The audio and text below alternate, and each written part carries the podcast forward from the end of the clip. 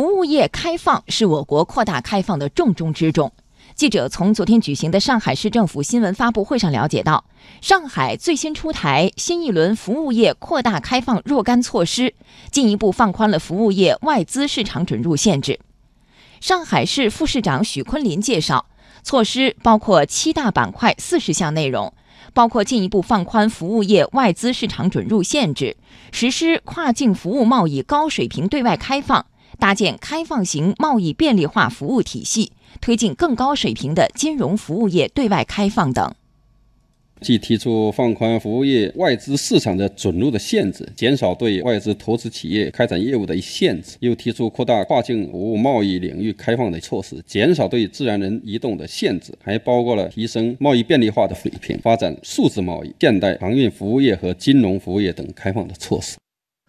这些措施中有不少将在特定园区及自贸试验区保税区内先行先试，包括允许和争取允许外商投资音像制品制作、文物拍卖、人体干细胞基因诊断治疗等领域，助力自贸试验区，尤其是临港新片区大胆闯、大胆试、自主改，形成一批可复制、可推广的经验成果。上海市发改委副主任朱民说：“将在电信、金融、教育、卫生等方面。”先行先试国家对外开放的重大举措，同时也要探索按照国际的通行的做法，探索商事登记确认制这一方面呢，我们正在紧锣密鼓地制定实施细则。这次新政的一大亮点是采取多项措施促进人才流动。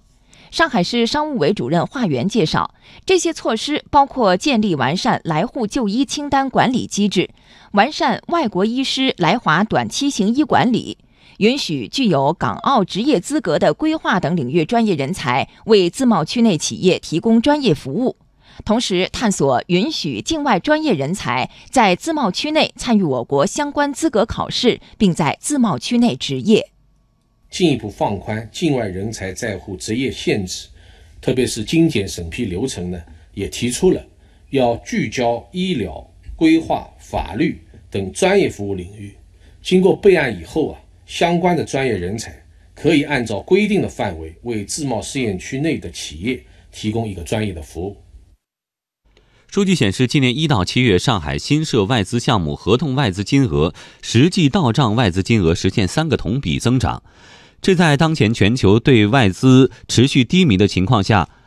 相当来之不易。上海市副市长许昆林说：“这是新一轮扩大开放，今后还会继续扩大，并且不断总结经验。”随着这个新一轮那个服务业扩大开放措施的落地啊，必将大大的拓宽这个上海市外商投资的领域，吸引了国际上更多的先进技术、优秀的管理经验，包高层次人才的落户，从而来提高全市这个利用外资质量和水平。